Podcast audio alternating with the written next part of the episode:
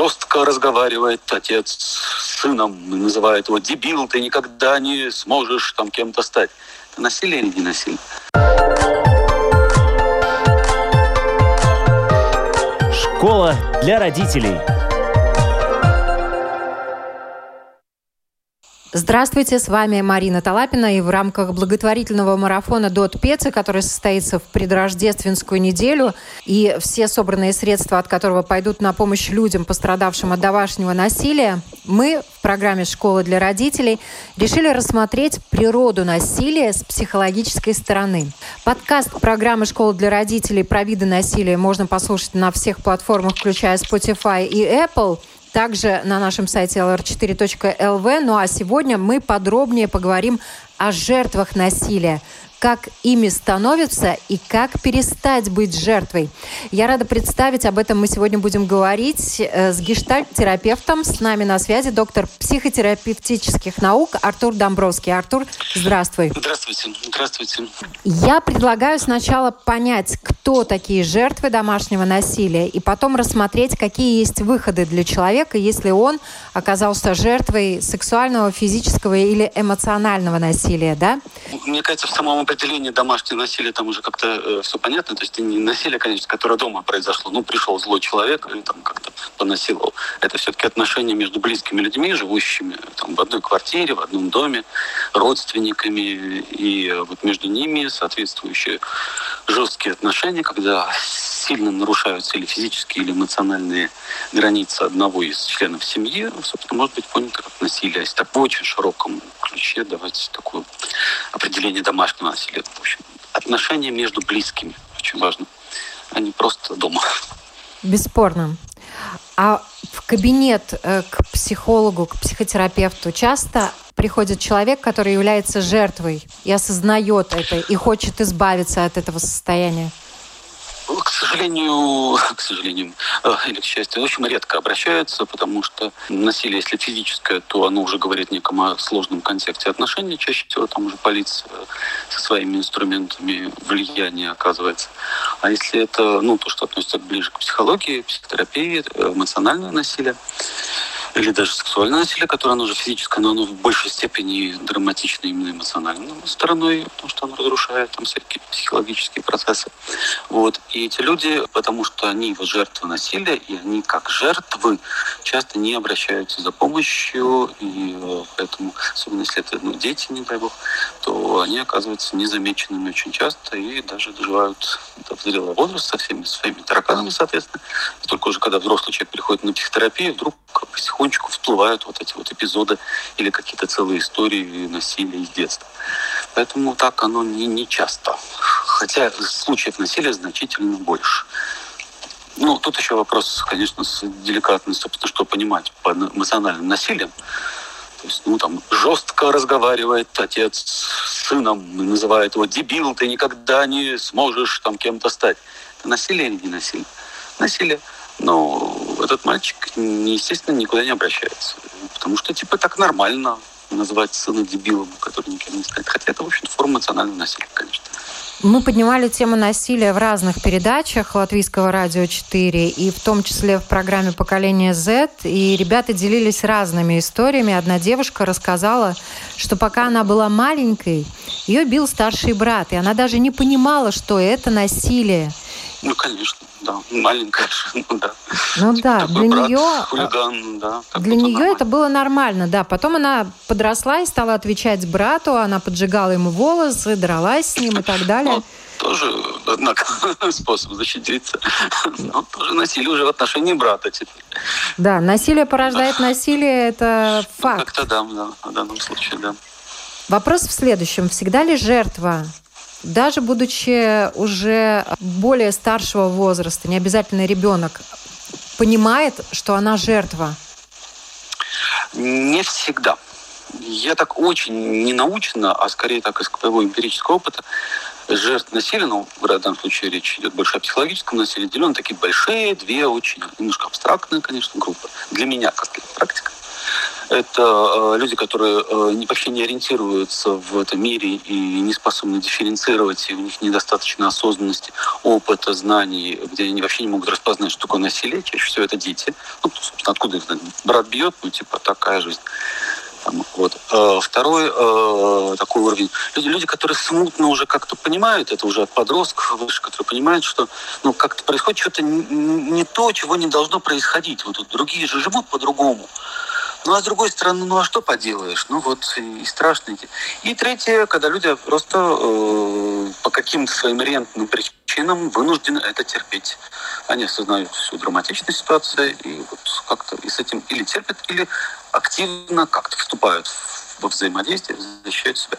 И, конечно, те, которые вот совсем не понимают эти критерии насилия, это самая группа такая рискованная, ну, просто там жизнь, жизненного опыта, из-за какого-то там особенности развития человека, он просто не распознает, что вот это, оказывается, насилие.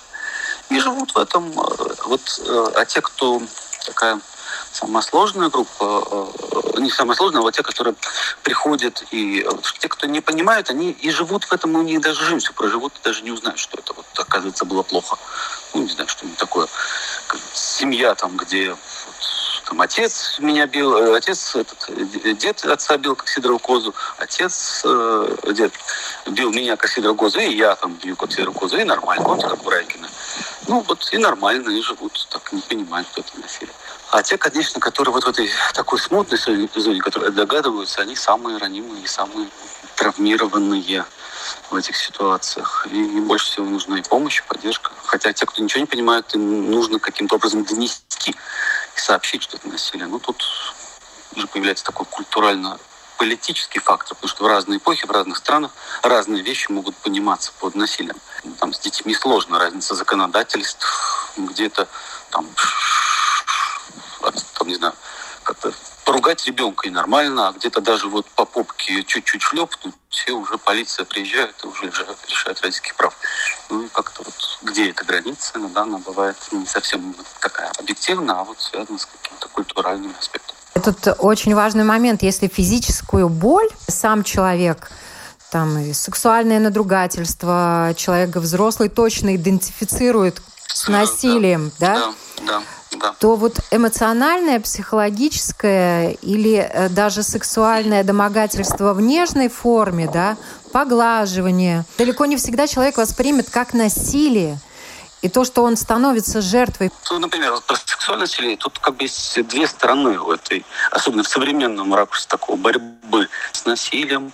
И, ну, понятно, э, там до какого-то возраста юридически важно определить границу, когда мы считаем человека типа невменяемым. Типа, ну, не знаю, там, до 16 лет, до 14, до 18. Определили юридически, и вот будем так считать. Хотя это не совсем иногда соответствует реальному э, психологическому возрасту человека.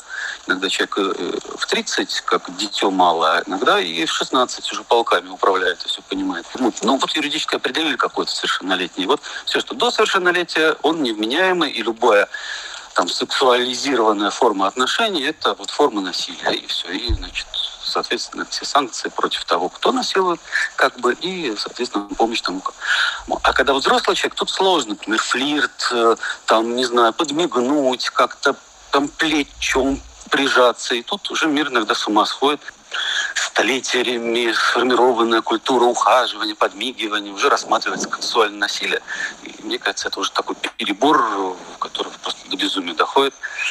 Когда уже вот уже посмотришь не тем взглядом, он может быть интерпретирован как насилие, прямо вот невербальное, бесконтактное, подразумевающее что-то там. В общем, иногда это доходит до абсурда, мне кажется, такие утверждения. Поэтому вот на этих серых зонах смутно. Ну, когда буквально там как-то схватил человека за неприличное или приличное какое-то место, а он визгнул и ударил в ответ. Ну, наверное, уже в сторону насилия двигается, куда-то границы нарушены.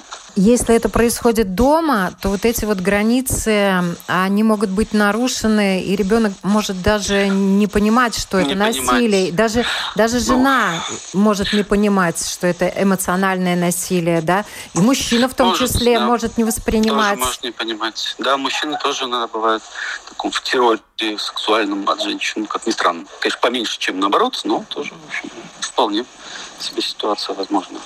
Как говорят те же психологи, да, по статистике, если э, физическому и сексуальному насилию от этого больше страдают женщины, то э, от эмоционального насилия больше страдают мужчины в семье? Ну, мужчины по своей такой тоже, это, конечно, все эти обобщения очень всегда скользкие, такие всех мужчин, там, под одну гребенку, но как бы так, как тенденция мужчины по такой душевной своей организации, как ни странно, более ранимые существа. Они внешне с хорошим корпусом, то есть так хорошо держат удар, но внутри очень хрупкие. И э, поэтому то, что связано с самооценкой и с э, каким-то непризнанием, и оскорблением, и что-то такое, мужчины прямо здесь всыпятся очень легко. Женщины более, более пластичны почему-то, не знаю, или кажется, ну так. Но э, физически мужчины легче держат, конечно, удар, ну, там, кожа толще, да. А женщины более ранимые, поэтому всякого рода физические, конечно, насилия женщины подвержены чаще и больше их это ну, ранит. Хотя эмоционально, конечно, унижение там, ну, то есть это как бы не, не значит, что больше-меньше. Такие условные тенденции. То есть мужчины тоже хрупкие существа, но чуть по-другому их хрупкость устроена. Изнутри как бы эта хрупкость. Такой, ну вот как, не знаю, там, хрусталь, он крепкий, но хрупкий. Вот ступни шеи посыпался. Маленький ребенок, он беззащитен. Если над ним совершается насилие, он становится жертвой априори.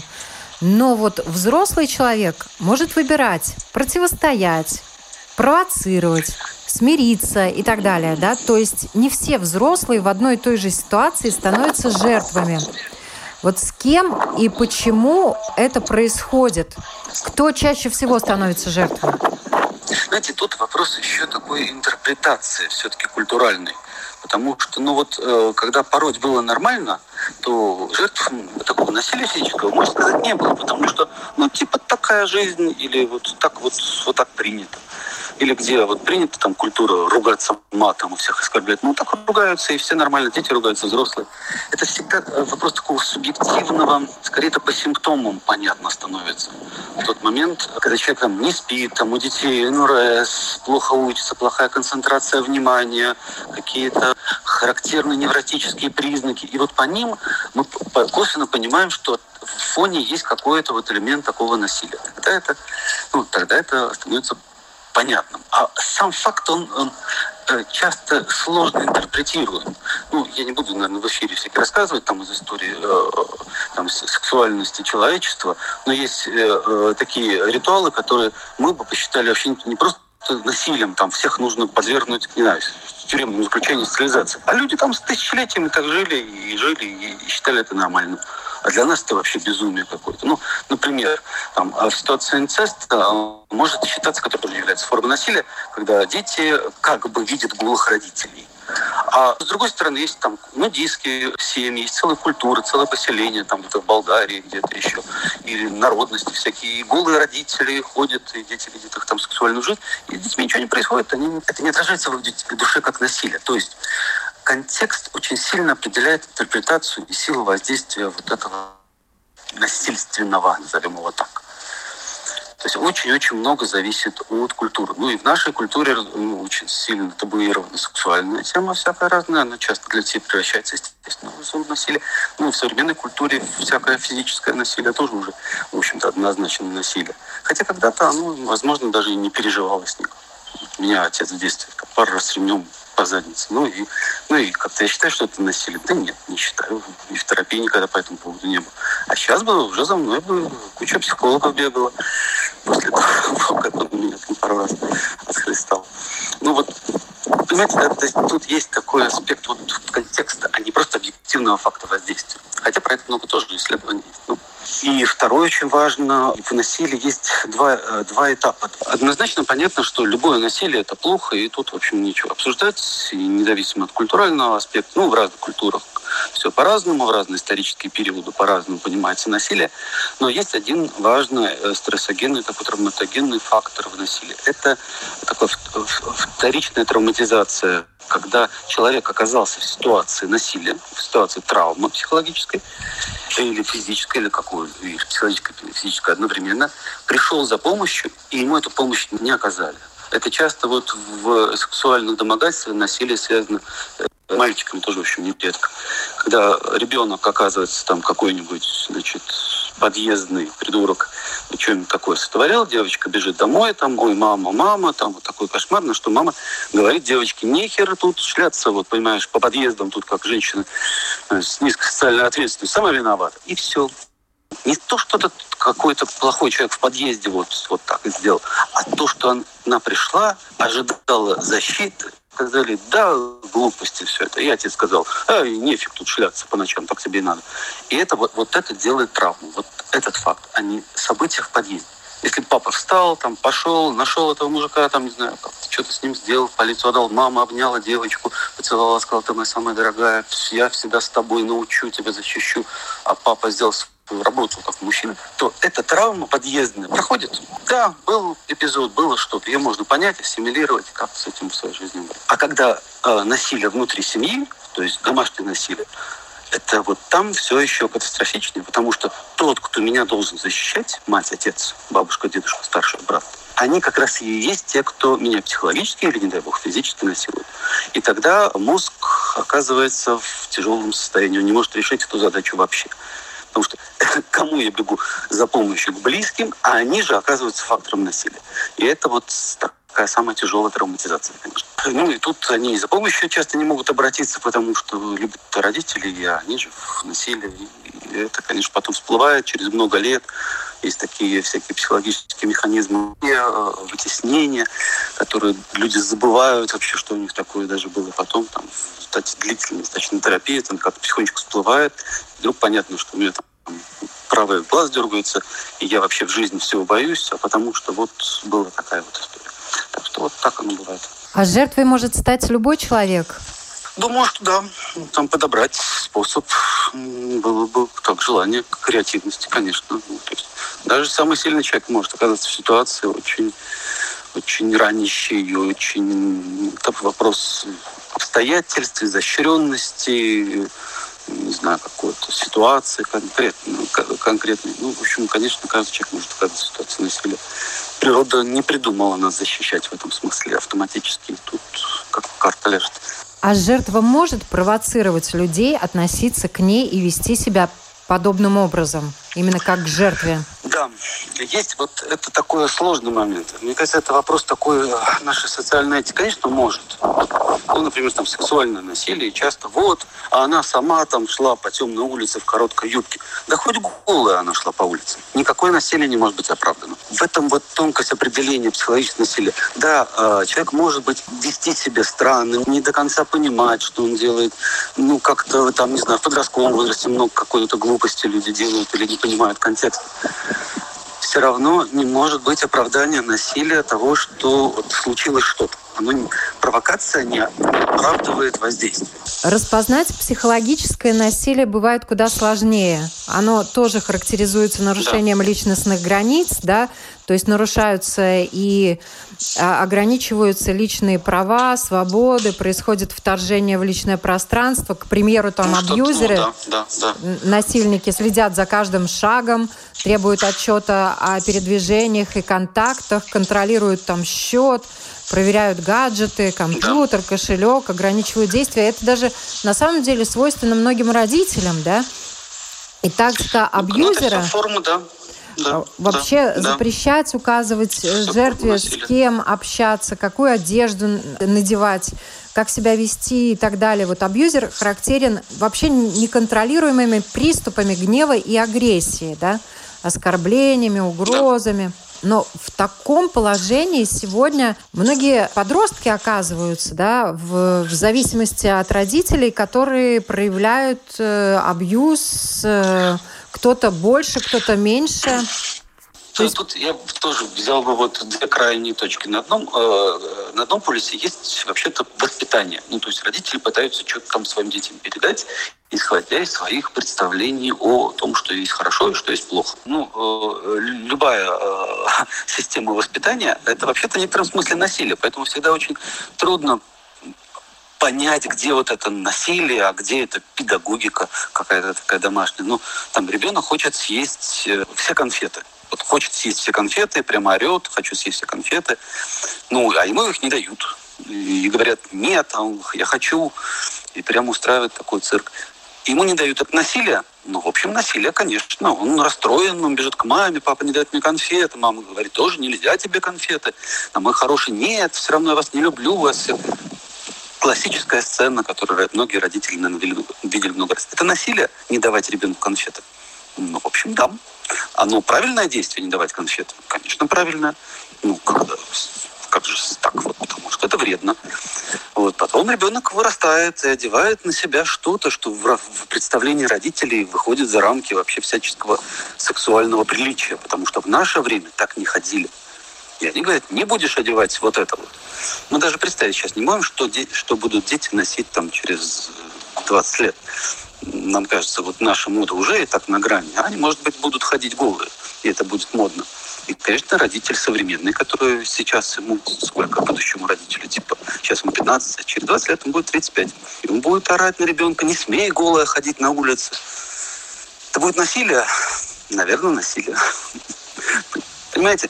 То есть э, есть э, как бы это на одном полюсе, где вот трудно понять, где эта педагогика такая нормальная, адекватная, с элементами запрета, и в том числе и навязывания, а где это насилие. А на другом полюсе не смей ничего вообще. То есть сиди только дома, вот такие императивы жесткие. Никогда там не поднимай глаз на отца вот каким-то образом там, или не знаю, ну еще какие-то такие. Это может быть жестко так, что прямо вот может травмировать ученика. Тогда это будет насилие. Это вот очень, вот то, что касается такой бытовой педагогики, она часто смыкается с некоторыми ценностными представлениями конкретных родителей. И вот сказать им, что они правы или не правы, очень трудно. Там, делать уроки, например. Надо делать уроки.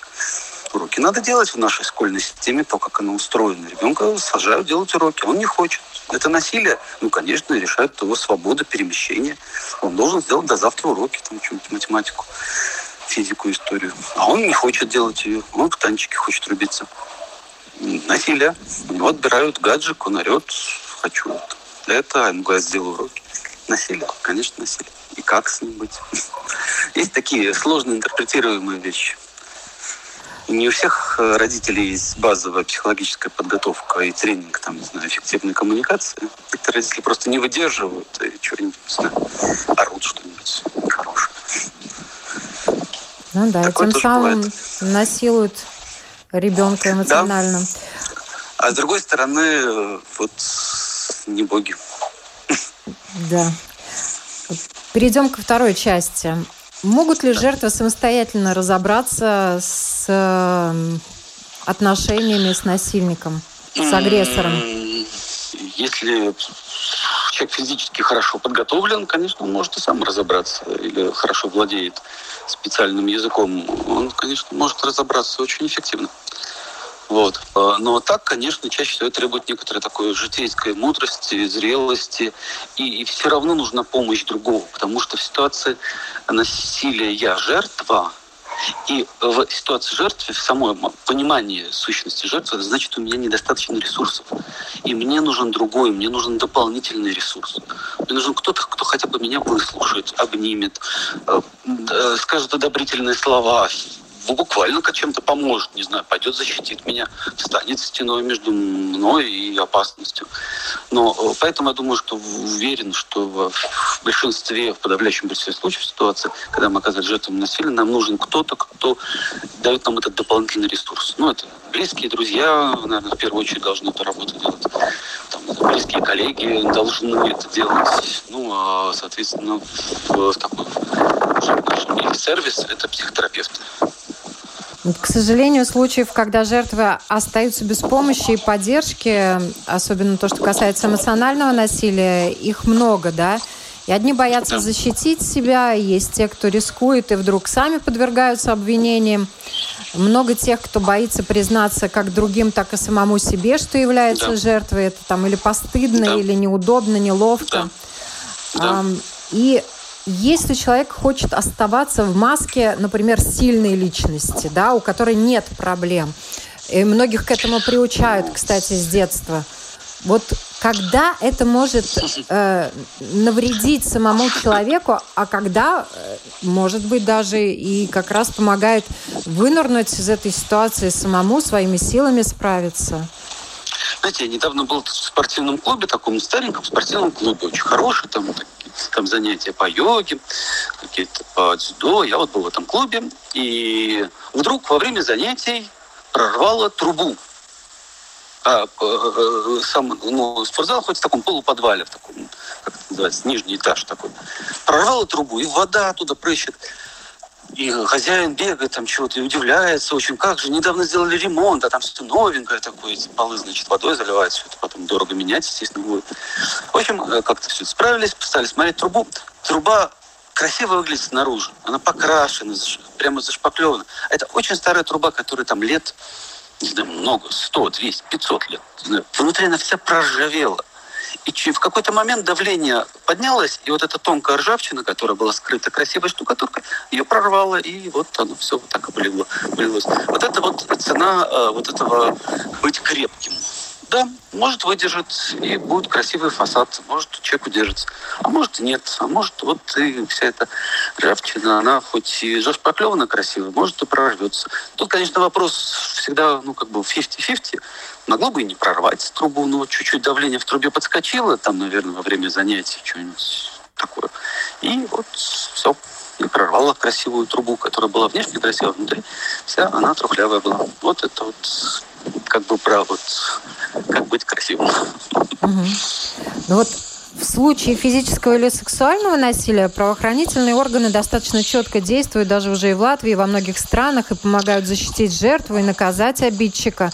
Но в отношении жертв, которые страдают от эмоционального насилия, пока не так много государств, в которых есть какая-то да, ответственность да. достаточно суровая. Там, допустим, вот Швеция, э, где за эмоциональный конфликт можно получить до года лишения свободы, она такой пока скорее единичный ну, пример. Да. В Швеции и другие перекосы есть. И вот у меня просто моя коллега в Швеции работает, учится, вернее, на почту приходит, ей там много дней не дают посылку. И с ней разговаривают жестко, и она не понимает, почему происходит. В какой-то момент она э, срывается, чуть-чуть повышает голос, говорит, сколько это может продолжаться? Так, э, женщина, которая была на почте, которая мурыжила голову там две недели, вызвала полицию. И полиция стала рассматривать поведение моей коллеги как эмоциональное насилие над этим почтальоном, который вообще издевался над ней в течение вот этих двух недель, просто не отвечая ни на какие вопросы. Вот так Швеция это тоже. Там есть и другая сторона. То есть чуть-чуть повысил голос, и все, и до свидания. Это реальный эпизод. А так, конечно, очень хорошо, потому что, опять-таки же, знаю там э, прекрасную историю в Англии, когда э, отец чуть-чуть только поорал на ребенка, мать много раз говорила ему, чтобы он этого не делал, она записала на диктофон, пришла в социальную службу, тут же получила защиту от государства, финансовую защиту, юридическую защиту, все это бесплатно, и все было хорошо. И это, конечно, прекрасно, что это так работает. Вот английская история. В Латвии, э, думаю, сложно, потому что очень э, сложное законодательство, очень много нужно специалистов, очень сложно дифференцировать, где это вот эмоциональное просто такой всплеск, а где это уже насилие. И для этого нужна такая большая профессиональная работа, и дорого это стоит. Я думаю, просто у нас денег нет на это. Ну да, и правовая сторона пока не проработана. Пока не проработана, люди могут только обращаться, наверное, за помощью психологической к э, психотерапевтам, помощью, психологам. Да и так далее. А вот как противостоять и защититься от эмоционального насилия? Действительно, а, что советуют психотерапевты и психологи? Если есть возможность дистанцироваться, убежать от ну, этого или решать проблему? Есть, конечно. Бежать. Ну как, если совершеннолетнему не предложишь убежать, совершенно, несовершеннолетнему предлагается обращаться в службу социальной помощи, э, защиты детей, и тогда они как, как ребенок может куда-то убежать.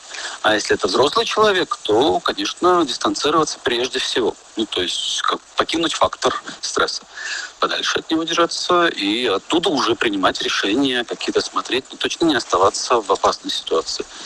Это, ну, как бы это в идеале, потому что в, в реальности бывает как угодно. Люди живут в одной квартире, у них там, не знаю, некуда деться, и денег нету, и в кино там пошла и прожила целую неделю в гостинице.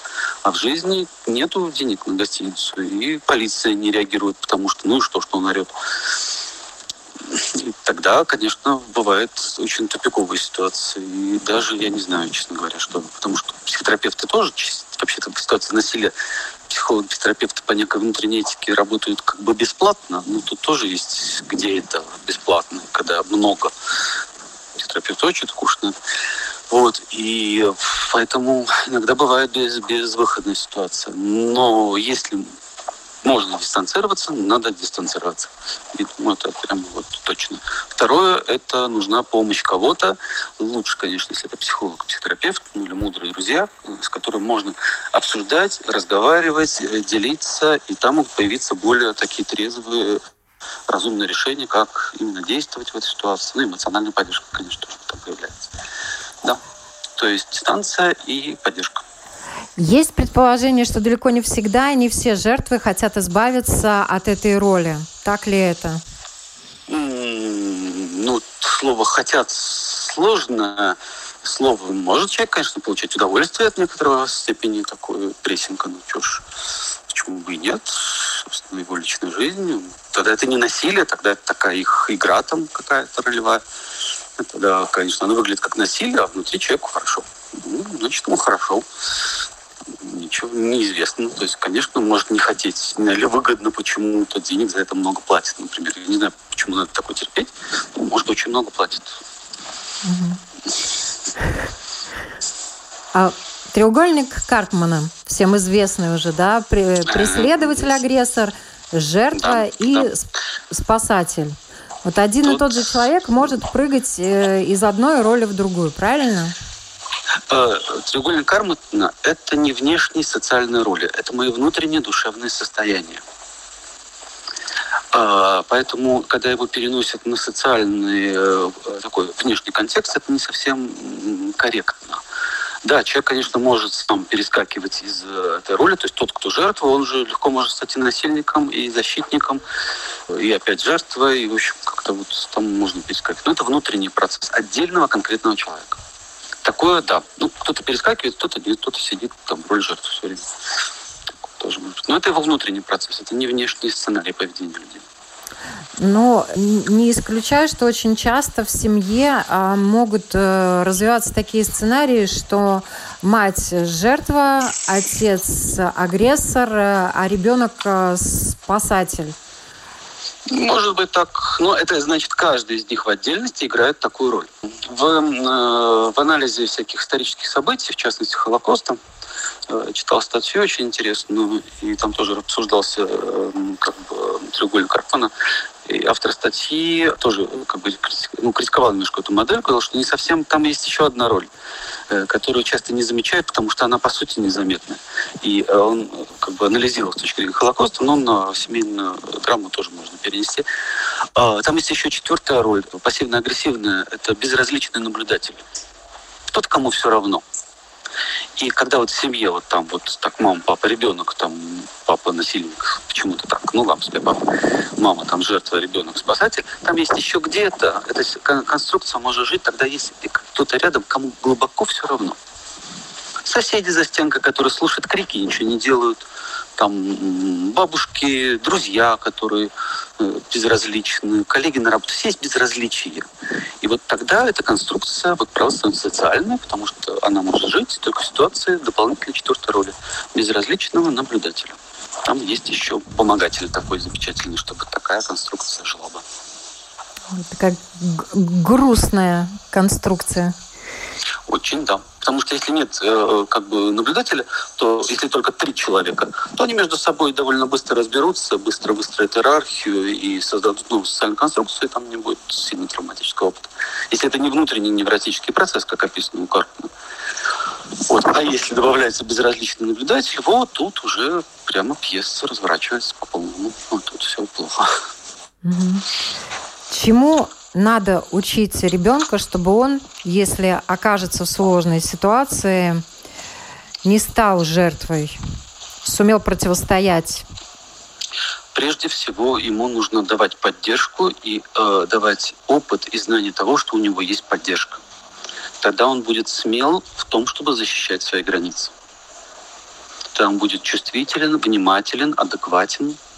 Если он чувствует, что у него есть эта спина, есть вот сзади кто-то стоит, кто за него, за него. Тогда его внешние границы, не то чтобы сами выстроиться, но они значительно легче отстраиваются, а может даже из эволюционных просто за счет всяких законов, естественно, отбора сами выстраиваются. это прежде всего давать опыт э, защиты, опыт заботы, защиты. Вот это очень-очень важная история. Адекватная защита. Ну, потому что если там у ребенка, э, не знаю, что-то на ногу наступили, а папа там набил морду человеку, ну, это не та защита, конечно. Но если ну, ребенок увидел, что на его стороне его семья, его стая, то он в будущем легко умеет сам отстраивать границы. Он умеет сказать стоп, он знает, откуда надо убежать, куда не надо ходить, где можно рискнуть. Прежде всего, это опыт вот этого самозащитности. Тогда она становится и внешне интегрированной защитой для человека в будущем. Ну, Самоуважение, знание себя, уважение других. Это все дает хорошее основание для того, чтобы человек в меньшей степени оказался в ситуации насилия. А даже если он оказывается в жесткой ситуации, не знаю, там, жесткие какие-то отношения, он все равно не становится жертвой насилия. Он просто оказывается в жесткой ситуации, в которой отстраивает свои какие-то границы и как-то умеет себя защитить или сбежать, что тоже разумно часто бывает. Ну, как-то так. Спасибо большое. Это был гештальт-терапевт Артур Домбровский. Айн Рент в концепции эгоизма, она тоже писала, что каждый должен жить своим умом и для самого себя, не принося себя в жертву другим и не делая других своими жертвами. Нас, Спасибо большое. Нас можно слушать доброго. На волнах Латвийского радио 4 в интернете. Подкаст программы «Школа для родителей» можно слушать на всех платформах, включая Spotify и Apple. И находите нас также на нашем сайте lr4.lv. Пишите комментарии, предлагайте свои темы. Мы обязательно их обсудим. А в следующей программе мы поговорим об агрессорах. Возможно ли вернуть себе человеческое лицо? Всем хорошего дня. С вами была Марина Талапина.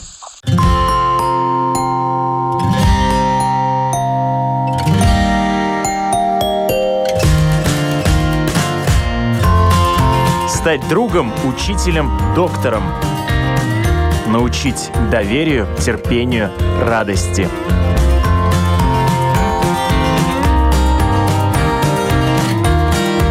Школа для родителей на Латвийском радио 4.